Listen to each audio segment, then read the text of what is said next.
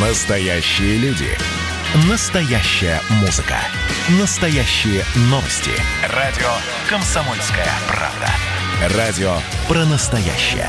97,2 FM. эм. «Комсомольская правда» и компания «Супротек» представляют. Программа «Мой автомобиль». Э, Штраф за превышение скорости на 1 километр в час. Как вам такая идея? Вот написано на знаке 40. Значит, газ даешь на 38-39, ну, просто потому что за 41 километр в час прилетит письмо счастья. Всем привет, это радио «Комсомольская правда», я Дмитрий Делинский, где-то здесь же редакторы портала осипов.про Андрей Олег Осипов. Э, Доброе утро. Доброе утро, дорогие друзья. Присутствует. Доброе утро. Ну, в общем, пока мы немножко напуганы, а, хотя на самом деле я вру, да, мы не напуганы. Нам важно понять, что вы думаете по поводу вот этих самых штрафов за превышение в 1 километр в час 8 800 200 ровно 9702, телефон прямого эфира, и WhatsApp и Viber 8 967 200 ровно 9702. Ам, Сообщения принимаем не только по поводу заявленной темы, вот э, этих самых э, штрафов за превышение скорости на 1 км в час, но поговорим еще и о машинах. Если у вас есть какие-то конкретные вопросы по конкретным автомобилям, по техническому состоянию и бла-бла-бла, ну, в общем, не стесняйтесь, спрашивайте. Ам, Ну что, все-таки будет, не будет, километр, не Не километр. будет. Не будет. Не будет, Дмитрий. И уважаемые слушатели могут спокойно вздохнуть. Э, Во всяком случае, коллеги э, Васильева по депутатскому корпусу уже постарались дезавуировать это предложение. И, э, собственно говоря, и МВД, и ГИБДД выступают против того, чтобы снижать этот нештрафуемый порог 20 километров в А час. мне вот интересно, вот они чем думают, когда выходят с подобного рода предложениями? Потому что это вещь, которая не дает покоя. Надо наполнять казну. Если зудит, не чеши. Ну, друг мой, К врачу обратись. деньги нужны, нужны, всем нужны, всем нужны. Вот будем штрафовать. Это обычно, и, кстати, к сожалению, это не последнее предложение на этот счет. Этот нештрафуемый порог не дает покоя тем, кто э, беспокоится о пополнении бюджета. Вот чего же он так Ну, вы знаете, беспокоит-то? а? Если позволишь, Дмитрий, я расскажу свою историю. Вот недавно буквально она у меня произошла. Я заплатил э, 250 Мгм. рублей, потому что 500 пополам. Вот там, очевидно, на фотографии э, было видно, что я не виноват. Но мне выписали штраф за пересечение сплошной, за несоблюдение разметки, да? 500 рублей минус э, 50%, 250. Но там видно было, что меня подрезал э, грузовичок, Фура, фура. который выезжал. Она выезжала, и если бы я ехал точно соблюдая правила, Разметку. натурально было бы ДТП. Вот человек, который подписывает, он же должен хотя бы что-то смотреть, хотя бы фотографию. Но вот этого, к сожалению, нет. Вот почему, собственно говоря, и возникают коли, вот почему и нужен этот самый нештрафуемый порог в том числе. В 20 километров Потому что на самом деле мало кто разбирается, при каких обстоятельствах, чем вызвано нарушение и так далее. Раз этого нет, значит мы должны все-таки Да. вести как, какой-то люфт. А, Слушайте, а, есть еще один момент. А, Я, честно говоря, я вот не знаю, на что обращать внимание и чему верить, потому что показания спидометра в моей машине расходятся с показаниями эм, навигатора. Так всегда. То есть они Всегда показывают так. разные цифры. Всегда Мгм. так, Дим. Погрешность спидометра стандартного транспортного средства негласная составляет приблизительно 3, от 3 до 5 километров в час. Чем выше скорость, э, тем больше эта погрешность. Но эта погрешность всегда идет, скажем так, вам в минус. То есть спидометр показывает 80, реально вы будете ехать 76. Вы можете легко это сравнить как раз-таки с данными навигатора, потому что навигатор отмечает и рассчитывает вашу скорость по так называемым GPS-точкам. Поэтому навигатор показывает абсолютно точную скорость движения. Ну, Единственное, что там тоже с быть небольшой погрешность, задержкой. да. С небольшой задержкой, в задержкой. отличие от спидометра. А, На показания спидометра также может влиять, в общем-то, установка нештатных шин. Допустим, если вы снизите профиль ваших покрышек, скорость будет завышаться, в то время как если вы повысите профиль резины, то есть поставите более высокие э, шины, то скорость будет занижаться на спидометре. Это даже, наверное, гораздо хуже. Э, Поэтому это абсолютно нормально, то, что скорость по GPS отличается от реальной скорости. Это умышленно сделано производителями как раз-таки для того, чтобы для вот в тех странах, где существуют э, штрафы за 1 километр в час, водитель мог бы, а, как говорится, этих штрафов в массовом порядке не получать. То есть, когда спидометр рисует, ему 80 показывает, да, реальная скорость движения составляет 76-78. Но есть несколько машин и моделей, у которых спидометр откалиброван один к одному. Сделать это на самом деле несложно, но с этими машинами всегда сложно, потому что, простите за тавтологию, приходится все время ехать на 2-3 км в час меньше показаний спидометра, чтобы лучше, не попасть. Лучше меньше, чтобы Конечно. обезопасить себя и не нарываться на штрафы. И, кстати сказать, это фактор безопасности. Вот он реальный фактор. Ну и чтобы, собственно говоря, вот уже как-то подытожить отчасти вот эту первую тему, а, хочется вот еще два момента э, затронуть. Ну, мало того, что их всех это почему-то беспокоит, но, на мой взгляд, вот сейчас очень хорошо прослеживается назревающий конфликт между МВД и ГИБДД. Потому что, с одной стороны, О, глава, г, да, глава МВД, господин Колокольцев, однозначно заявил, что он категорически против отмены нештрафуемого порога. То есть, с одной стороны, баррикад у нас находится сейчас, получается, господин Колокольцев и, допустим, э, депутат единорос Вячеслав Лысаков, который тоже категорически против отмены ненаказуемого а, а, вот этого порога плюс 20 километров в час. Но при этом ГИБДД и глава ГИБДД господин Черников считает, а, что плюс 20 как раз-таки надо отменить. А, Черников говорит о том, что э, нужно использовать нештрафуемый плюс 10 км в час. Конечно же, Дептранс Москвы во главе с Лексутовым и мэром Москвы, господином Собяниным, э, тоже говорят, что надо отменить плюс 20 и оставить плюс 10. И вот тут еще Васильев теперь стал на их сторону, который глаголит, что нет, вообще не надо плюс 10, надо плюс 1. И как, все, как точка. в Эстонии. Да. Хотя из Эстонии приехал как раз Лексутов. Интересно, интересно в этой связи, что есть у нас э, такая группа компаний ОКО, ОКО, Саарана, наверное, которая как раз-таки производит вот эти вот все камеры фото- и видеофиксации. Они считают, что на самом деле оптимальный вариант снизить нештрафуемый порог до 3-5 км в час, которые действуют, такие же нормы сейчас действуют в странах Европы. Господин Саврамши из пресс-службы ОКО не действуют такие пороги в Европе, там по-другому они на самом деле устроены. Там нету конкретного 3-5 км в час, там есть в процентном отношении от скорости движения. В городе вы можете превышать не более чем на 3 км в час, хотя я лично получал из города Берн штраф за превышение скорости в 1 км в час. На 50-51 я проехал под камерой, где было разрешено 50, и получил за это штраф 40 швейцарских франков. Мало не покажется. Но а протестовывать его было бесполезно. И к тому же на Камара 78 года, у которой стрелка спидометра все время совершает какие-то хаотичные такие вот движения, она не стоит на месте, да, но она постоянно дергается, как на наших Волгах, на старых, на Жигулях. Тоже Еще раз скажи, что это 78 года машина. Да, машина 78 года, которая раритет. в 2017 получила штраф за превышение скорости в 1 км в час. Ну, такое тоже, собственно говоря, бывает. Что обидно, надо сказать. Так вот, ОКО, на самом деле, конечно же, они все заручились сразу же определенными цифрами, которые подтверждают верность их позиции.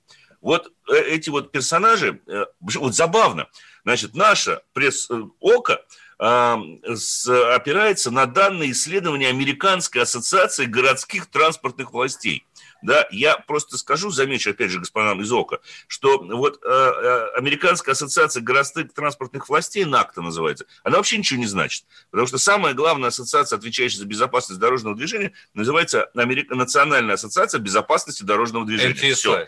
Да, да. А вот эти все ассоциации городских транспортных властей, они от штата к штату возникают, но на самом деле ничего не влияет. Так вот, эти персонажи, значит, пишут, э, они опираются на эти данные, что при столкновении на скорости 37 км в час погибают 10% пострадавших на скорости 51-25, а на скорости 80 км в час гибнет 75% людей, которые попадают в подобного рода дорожно-транспортные происшествия. Ну, тут, во-первых, надо бы, конечно же, учесть, что речь идет о скорости сближения, скорости столкновения, а не скорости движения автомобиля, потому что даже если мы едем 80, скорость аварии может быть существенно ниже, потому что кто-то все-таки на тормоз успел таки нажать. Или выше, если идет встреча. Конечно, конечно. И в этом вся проблема. Но интересно, что они говорят, что угол водителя, на, угол обзора водителя на скорости, то есть твоих глаз, составляет, оказывается, на скорости 70 километров всего 65 градусов, Это а при скорости в 40 километров в час 100 градусов. Чушь! Потому что Абсолютно. все зависит от водителя. Я, я могу даже продолжить. На скорости 200 км в час угол обзора стандартного среднестатистического человека составляет 10 градусов на скорости 200 км в час. Это медицинское показание. А у господина Шумахера да, да, да, на скорости 200 км в час угол обзора составляет 100 градусов. Поэтому он является, в общем-то, семикратным чемпионом мира в гонках Формулы-1. И что мы сейчас, среднюю температуру по больнице будем измерять и говорить, что вот угол обзора мал, значит, надо не штрафуемый порог снижать? Все это любопытные факты, однако к реальной жизни они имеют Вообще никакого не имеет отношения. Все очень индивидуально, вся эта, э, скажем так, статистика, она некорректна, мягко говоря. Ее всегда можно использовать в угоду каких-то интересов. Конечно. В доказательство неких мыслей и предложений. Да, надеюсь, вот надеюсь, что из это не пройдет. Же, из этой же серии. Оказывается, водитель на скорости 64 км в час до полной остановки проедет вдвое больше, чем водитель на скорости 40 км в час. Ну что за глупость, а пешком, а? а пешком еще лучше, еще безопаснее. Даже если принимать во внимание нормативы, которые у нас сейчас очень часто обнародуют ГИБДД России и говорит, каков будет тормозной путь. Вот помнишь, в прошлом году они все время водители пытались выяснить, каков будет тормозной путь. Машина со скоростью там такой-то, такой-то. И они в итоге приняли, что он будет составлять, грубо говоря, той же самой скорость движения. То есть со скоростью 60 км в час тормозной путь автомобиля составит 60 метров. Но, конечно, нет. Потому что, к примеру, хороший спорткар, даже среднестатистический автомобиль, со скоростью 100 км в час замедляется приблизительно 40-50 метров в случае экстренного торможения. Но 64 км в час 60 метров, 40 км в час 40 метров. Два раза не получается. Может, я, конечно, неправильно как-то считаю. Не знаю. Еще пара цифр. 8 967 200 ровно 9702. Телефон для сообщений в WhatsApp и Viber 8 800 200 ровно 9702. Это телефон прямого эфира. Вы можете задавать вопросы и комментировать то, что происходит у нас здесь. Андрей Олег Осипов на связи, редактор портала «Мой автомобиль». На акт политического самоубийства наблюдали мы э, в течение последних суток, наверное, суток, которые прошли с того момента, когда депутат гос... как же его... а, Александр Васильев предложил э, снизить э, нештрафуемый порог э, за превышение скорости до нуля фактически. По его словам, нужно ловить лихачи, но человеку выдают права, чтобы он ездил по правилам. А если бы он превысил скорость при сотруднике ГИБДД, то он никогда не получил бы права. Поэтому один километр в час – это уже уже штрафуемое превышение скорости, ну, по мнению депутата Васильева. Так, у нас сообщение есть, а, насколько я понимаю, да? Да, да давайте позволите а, прокомментировать. Вот, надо помнить, что... Да, что mm-hmm. надо помнить, что хоть не штрафуемый порог 20 км в час в случае аварии, превышение скорости хоть на 1 км в час будет учитываться, водитель может быть обвиненным в аварии. Абсолютно верно. Правильно. Совершенно. Поэтому абсолютно не важно, порог 20, 10, 40, сколько угодно.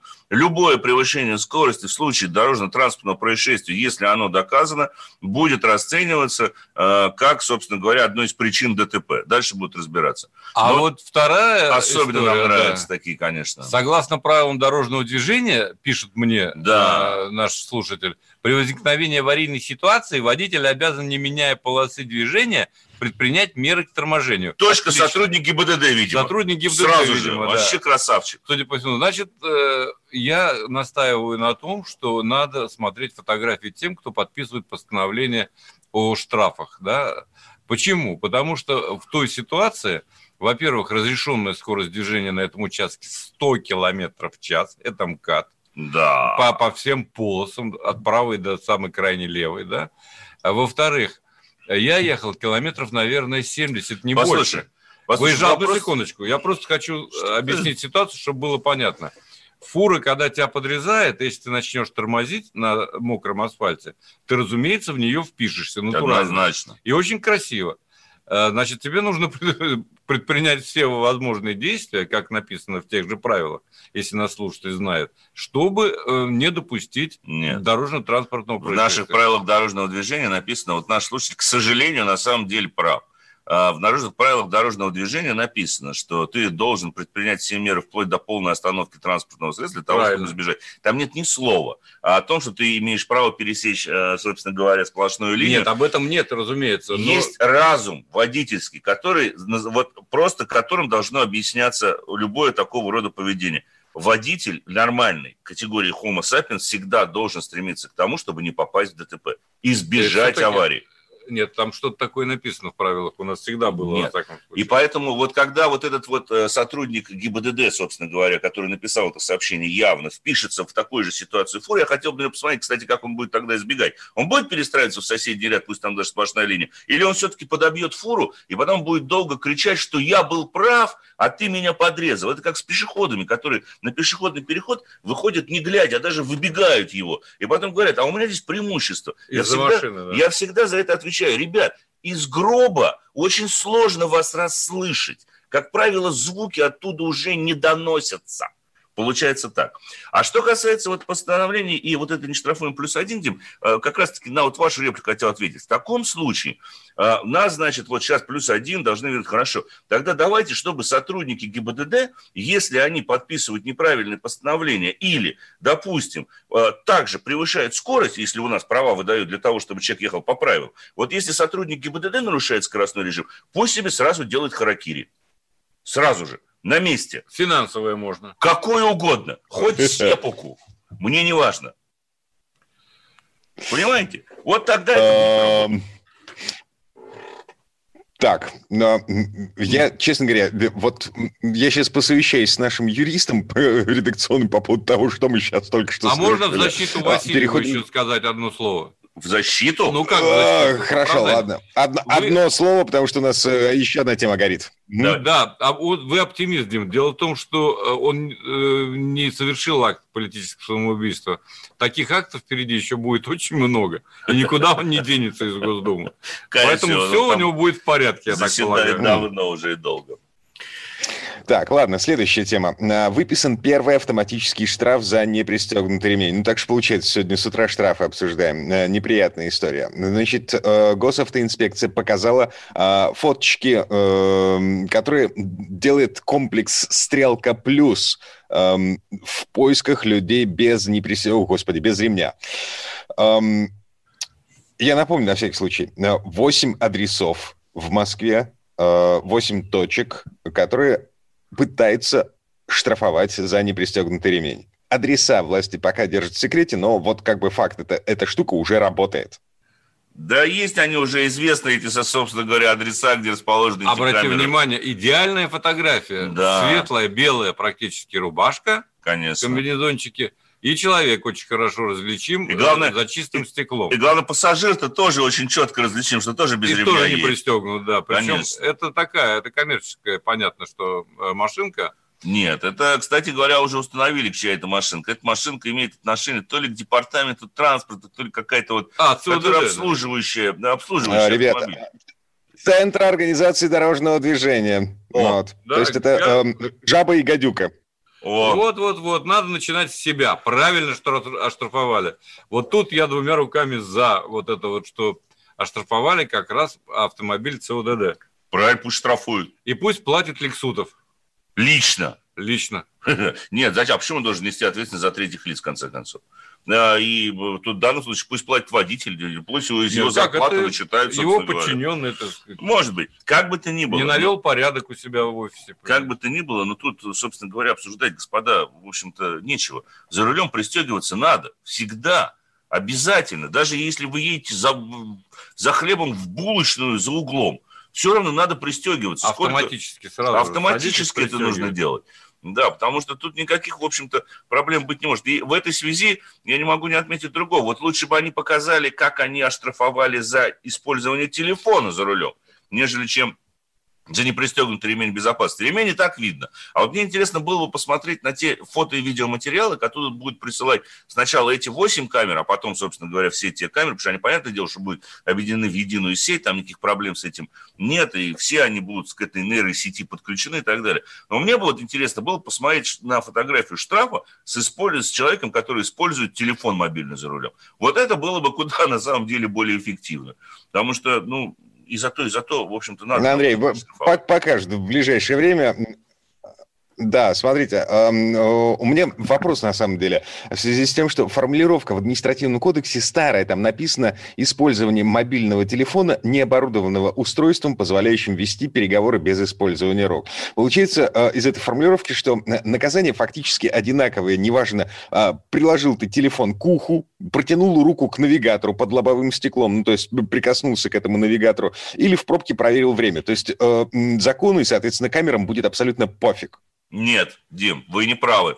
Если навигатор или телефон закреплены на вашей передней панели или при помощи присоски на лобовом стекле, это и считается устройством, которое вам позволяет общаться с коммуникатором или телефоном без использования рук. А, это вот нужно четко понимать. Штраф должен приходить только в том случае, когда вы сам телефон держите в руке. Во всех остальных случаях, но вы понимаете, mm-hmm. что это, это, это странно. Вы, вы на центральный монитор своего автомобиля, если он сенсорный, точно так же нажимаете пальцем, но он закреплен стационарно на центральной консоли вашей машины. И за это вас никто не штрафует. Поэтому там должно быть четко видно удерживающее устройство мобильного телефона. Знаете, в Америке вот так очень часто э, любят штрафовать. При мне так моего коллегу оштрафовали во время тест-драйва. Он в руке на самом деле держал телефон, по нему не говорил, но телефон у него был в руке. Остановил полицейский и сказал, говорит, у тебя телефон в руке, за тебя штраф, там 450 долларов. Он говорит, как, ну я же по нему не общался. Он говорит, нет. Либо у тебя телефон находится на специально закреплю... крепящемся устройстве, неважно какое оно, к лобовому стеклу оно у тебя прикручено, там, я не знаю, к дефлекторам вентиляции, либо оно вообще у тебя лежит, вот он у тебя лежит в кармане. Как только ты взял телефон в руку, все, ты должен быть оштрафован. Вот он, просто вот такие принцип. жесткие, понимаешь, да. правила. В Израиле Нам этот опыт не нужен. Нам все нужно, чтобы деньги заработать. Угу. А, ну, в общем, так или иначе, а, в Москве эта история уже началась. А, восемь, э, один из них рассекречен вполне официально, это вторая Бауманская. А все остальные, э, они что, уже на картах, на Яндексе? А, появились, появились, нет, они не выделяют отдельно эти камеры, но в интернете при желании можно найти адреса этих камер, потому что у ЦУДД они были, и в социальных сетях а, проходило это вот письмо как раз-таки, где где вот э, указаны адреса вот этих камер. Там ведь вопрос на самом деле не в самих камерах, Дим. Камеры-то там, по сути, мало чем отличаются от привычных нам стрелок, всяких там радаров и так далее. Там вопрос в том, что они а, сейчас в тестовом режиме добавлены в свою специальную сеть, вот эту нейросеть машинного обучения, которая а, как раз-таки и распознает Э, не пристегнутый ремень и телефон. И она же, э, и там же отдельное такое небольшое подразделение, где сидит специально обученный инспектор, который как раз-таки э, вот выделен для того, чтобы принимать информацию вот именно с этих камер. Поэтому это просто в тестовом режиме сейчас идет. Потом все камеры точно так же будут определены и подключены к этой системе. Вообще, мы... я удивляюсь людям, которые следят еще за этим, где какая камера и так далее. В Москве, если ты включаешь специальный прибор, то камеры на каждом шагу буквально. Конечно. И просто на это уже не надо обращать внимание. А надо пристегиваться, не надо держать мобильный телефон в руке – и относительно соблюдать скоростной режим. Вот а это... давайте после небольшого перерыва новостей мы перейдем к автомобилям, а расслабимся немножечко ну, от хорошо. этого штрафования. Как вы считаете? 8 800 200 ровно 9702, а телефон прямого эфира 8 967 200 ровно 9702, WhatsApp и Viber, принимаем сообщения. А теперь уже про автомобили. Программа «Мой автомобиль». Когда градус эмоций в мире стремится к своему историческому максимуму. Когда каждый день — это война и мир в одном флаконе. Когда одной искры достаточно для пожара планетарного масштаба. В такое время нельзя оставаться спокойными и равнодушными. На радио «Комсомольская правда» стартовал сезон высокого напряжения. Высокого напряжения. Новости со скоростью телеграм-каналов. Эмоции на грани дозволенного. Гости с Олимпа и со дна. Только высокое напряжение спасет мир. Разряд. Комсомольская правда и компания Супротек представляют. Программа «Мой автомобиль». Наша страна устроена таким странным образом, что сколько бы э, руководство э, не говорило о безопасности, все равно в основе всех решений э, финансовая выгода. Это нам пишет Булат. Мы вернулись в студию радио «Комсомольская правда». Я Дмитрий Делинский, редактор портала осипов.про Андрей Олег Осиповы. Парни на связи. На связи. Да. Еще раз здравствуйте. Я совершенно согласен ага. Э, с нашим слушателем. Это действительно так. И лучший бизнес-проект в Москве. Петербург отстает, думаешь, пока? Отстает пока, да. У нас отстает. собирается больше. Как да. же вы так, Дмитрий, отстаете немножко от нас? По, по сбору денег у населения. Но вы знаете, да. среди, Дмитрий, среди Но... А, всех этих новостей есть ведь и хорошие, на самом деле, из ГИБДД, из МВД. Да, о хорошем сейчас? О хорошем. Давайте скажем все-таки одно слово хотя бы. Вот насчет э, прав. Э, глава МВД утвердил изменения в водительское удостоверение ПТС. Да. Но ПТС нас не так слишком волнует. Там э, это, в принципе, регулятор определяет, какие данные должны быть в ПТС, и бог с ними. И в каком виде будет и в каком ПТС. виде. ПТС это не суть важно. А вот то, что а, в правах теперь водительских удостоверениях появится надпись на английском языке, что это водительское и на французском. удостоверение, и на французском, на да. И э, теперь мы к этому вернулись, слава богу. И отпадает необходимость вот этой глупостью заниматься, оформлять международное водительское удостоверение. Да, по сути, они теперь не нужны. Они теперь будут не нужны.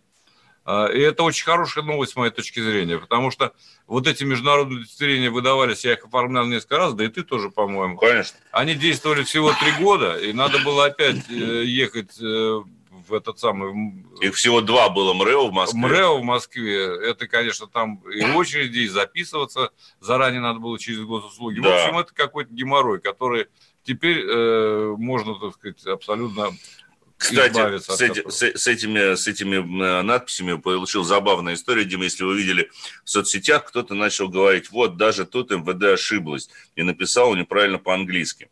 Дело в том, что водительское удостоверение по-английски имеет две формулировки. В Англии принято driving license, это называется. Да. В Америке drive так, а мы, судя по всему, потеряли Осиповых, да? Да и, в общем-то, я немножко потерялся. Здесь э, какие-то проблемы с интернетом. А, я еще раз напомню, мы на самом деле находимся а, на разных, не то чтобы концах страны, но между нами 650 километров. Андрей Лек Осипов, редактор портала осипов.про в Москве. А я в Петербурге. А, прямо сейчас обнимаюсь с кошкой и пью кофе. Но это программа «Мой автомобиль». Говорим про машины, говорим о том, э, как МВД, вот в частности, в тот момент, когда мы потеряли Осиповых, говорили о том, как МВД э, делает а шаги навстречу здесь, автомобилистам. Мы здесь, по-моему, Дмитрий. А, Кто-то, видимо, среди режиссеров нажал и отключил звук в зуме. Вот и все. Нам выдалось сообщение, что отключены все участники конференции. Поэтому, Дим, мы здесь, мы не пропадаем. А, Я а надеюсь, на каком моменте мы Превосходно.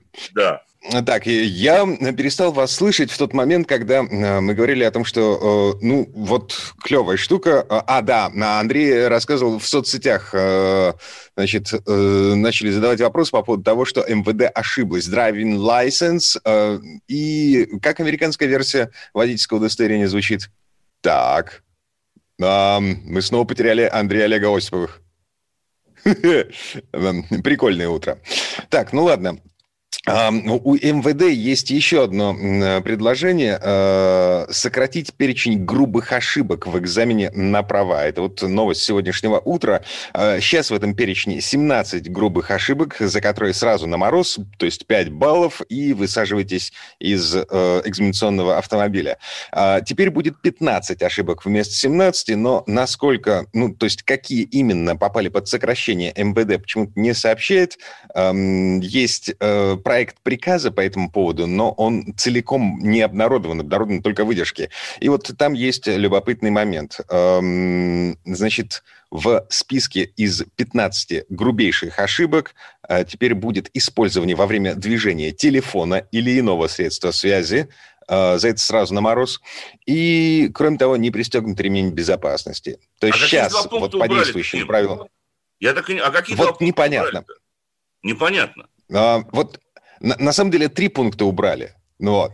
Потому что не пристегнут ремень безопасности, который относился до сих пор к категории средних ошибок, э, три штрафных балла, э, теперь так. будет э, пятибальным, грубым, тоже на мороз, сразу, без разговоров.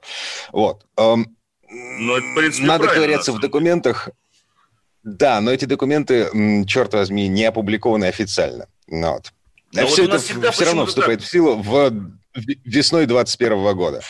У нас всегда почему-то так. Хотелось бы, на самом деле, все-таки пояснить, получить нормальное разъяснение. Какие пункты, собственно говоря, разрешены или какие вот убрали? Потому что ну, у нас как вот разъяснят, так и не понятно. Это как э, тот же самый глава ГИБДД Черников э, сейчас, э, говоря о том, как будут будущие водители сдавать на права, сказал, что вот теперь, соответственно, изменилось правило приема экзаменов, и инспектора будут больше обращать внимание на реальные практические навыки водителей. Отлично.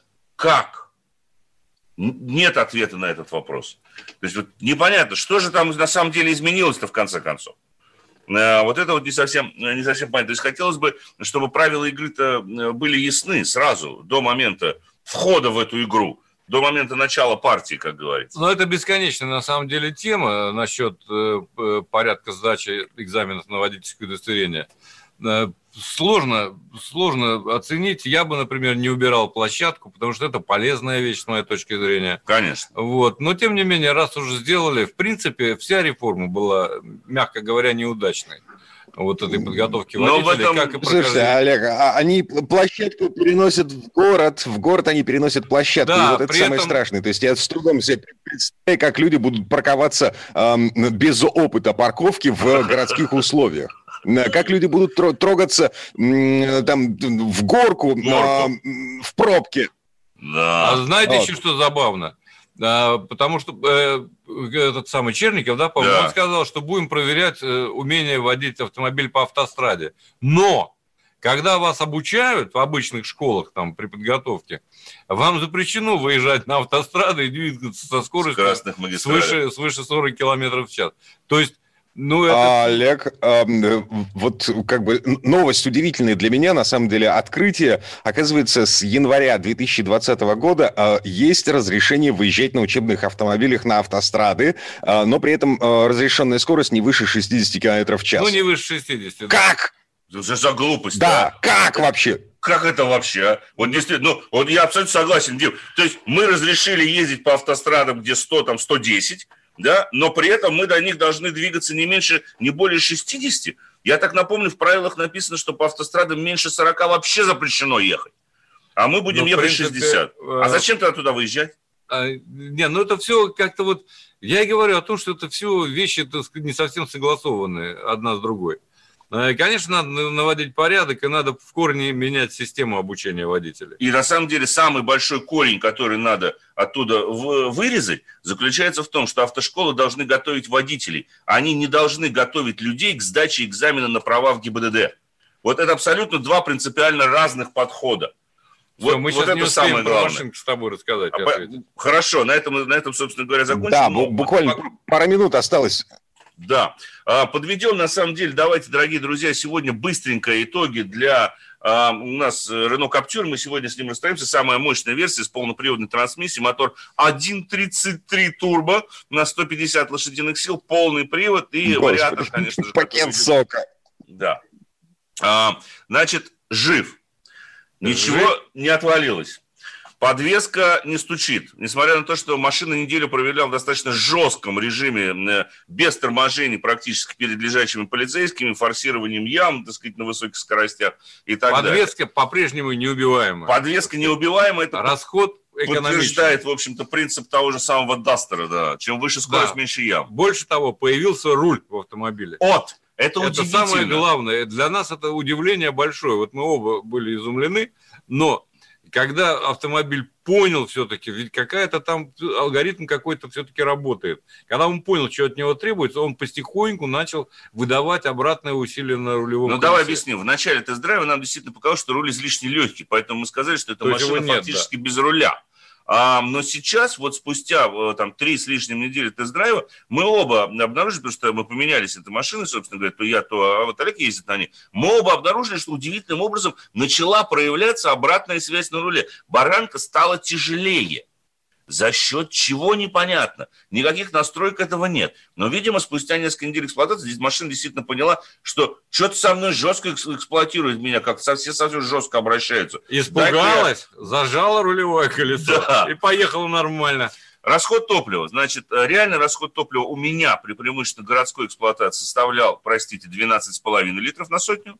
У меня сейчас в смешанном цикле, мягко говоря, 7,5. То есть разница на лицо. С другой стороны... На кошелек, я бы сказал. Ну, разница очевидна Разница в, в любом кошелек. случае.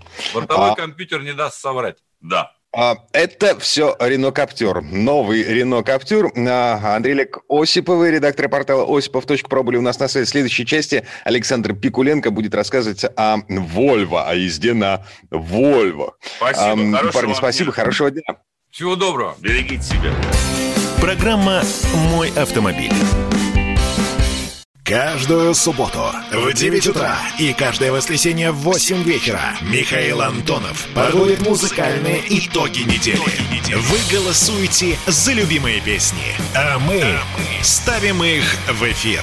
Хиты, раритеты, каверы, музыкальные новинки, интервью со звездами и песни от ведущего. Поднимались Иваны, ни свет, ни заря. Настоящий хит-парад на радио «Комсомольская правда». По субботам в 9 утра и в воскресенье в 8 вечера. Включайтесь. «Комсомольская правда» и компания «Супротек» представляют. Программа «Мой автомобиль».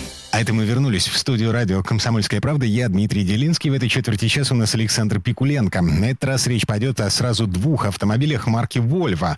Это седан S60 и универсал V60. Сан Саныч покатался на обеих машинах. э, Ему слово. Тест-драйв.